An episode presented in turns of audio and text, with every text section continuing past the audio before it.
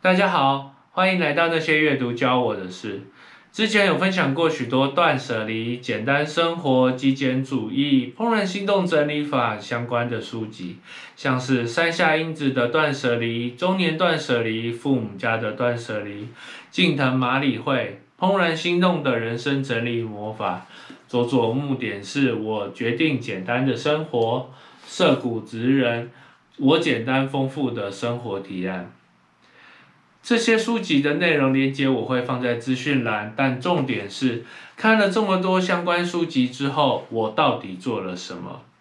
所以今天就来分享我到底清了哪些东西出去，这过程中的心得，以及最实用的到底是哪一本书。其实也是偶然在脸书加入了一个社团，叫好习惯养成计划。那时候刚好有举行二十一天的极简生活打卡活动。规则是每天检视一样物品，并写出留它的原因、不留下来的原因以及最后的决定。最后可以决定留下来、不留下来或后续处理的分享。利用参加这个活动的机会，我清出超级多的东西，有锅垫、杯垫、旧眼镜、手机里的 App、脸书好友、杯子、碗盘、旧手机。线材、自制磁铁、吸尘器、零钱包、银行户头、健检报告、L 型文件夹、纸袋、包装盒、眼药水，甚至还有十年快门数不到一万的单眼相机，都拿去三 C 回收。衣服、文件和书柜当时也是大整理，重新检视。清出来的东西先拿去二手回收店，剩下的再捐给华山基金会。我想在这里跟大家说明的是，除了参加刚刚提到的活动之外，这是好几天、好几周，甚至是好几个月的成果。我没有很厉害，只是我想重新思考这些，我到底需不需要？如果物品有一阵子不会用到，或者有替代方案，其实少一点物品，心情真的轻松很多。在这个过程中，让我觉得很有趣的心得是，其实没有所谓极简、断舍离、简单生活的居家布置准则。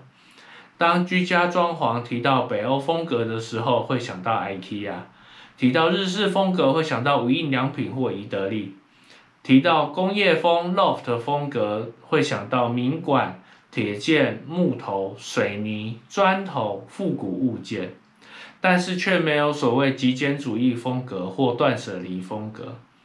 也许书中的照片看起来都很空旷，但那是透过不断筛选过后的结果。目前我家里还是有不少物品，但是已经达到断舍离的七五一原则。不用整理收纳，其实才是最好的收纳。这个观点在好几本书里都有提到，也是实践之后才能感受到的。简单生活其实一开始并没有省到钱，因为在筛选过后，反倒想增添真正能怦然心动的物品，而且在购物的时候反而会追求好一点点的质感，无形之中消费的金额反而又往上升。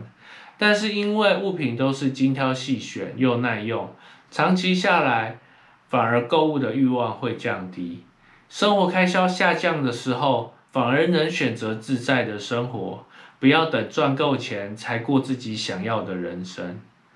在执行的过程中，常常会有观念上的冲突。比方说，《原子习惯》这本书有提到，如果想每天练习瑜伽，可以把瑜伽垫放在地上；如果想培养绘画的习惯，可以把画具放在桌上。可是断舍离又说，桌面、地面必须清空。当观念有所冲突的时候，该如何取舍呢？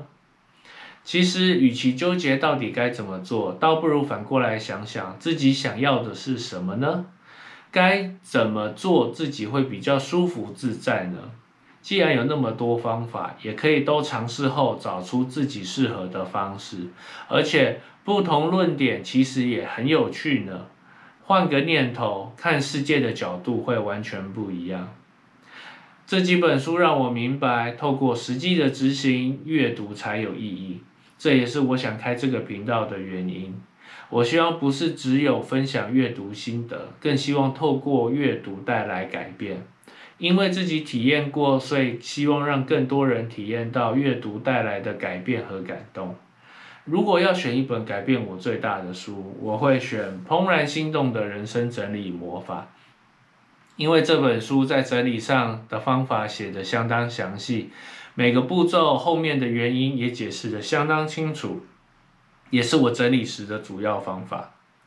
我希望那些对环境感到杂乱、烦躁却苦无办法的人，可以看看这些书。更重要的是，请下定决心开始整理吧。这集到这边也该告一段落。那些阅读教我的事，我们下次见，拜拜。